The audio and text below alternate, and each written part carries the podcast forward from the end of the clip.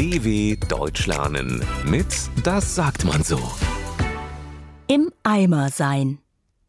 So richtig gemütlich ist es in einem Eimer nicht. Wenn man aber nicht aufpasst, kann man ganz schnell dort landen. Doch wie kann man es vermeiden, im Eimer zu enden? Was für eine Woche. Am Montag kam die neue Sommerkollektion. Bis Mitternacht hat Ellen Kartons ausgeräumt. Am Dienstag war ihr Laden poppenvoll, weil sich alle die neuen Kleidungsstücke angucken wollten. Am Mittwoch wollte ihr Auto nicht anspringen und Ellen hat ewig gebraucht, um zur Arbeit zu kommen.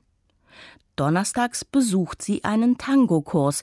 Das ist ein Pflichttermin für sie. Am Freitag musste Ellen nach Ladenschluss noch die Hochzeitstorte ihrer Schwester abholen. Die Hochzeitsfeier am Samstag war dann wunderschön, aber irgendwie auch anstrengend. Und Ellen hatte versprochen, die Verwandten, die aus Norddeutschland extra für die Hochzeit angereist waren, am Sonntag zurück zum Bahnhof zu begleiten. Als am Sonntagabend ihre Mutter anruft, sagt Ellen Mutti, mein Auto ist im Eimer und ich bin es auch. Ich habe die ganze Woche nur Stress gehabt und bin jetzt total kaputt. Dabei liegt sie auf dem Sofa und kuschelt sich an ihr Kissen. Erholung ist das Einzige, was sie jetzt braucht.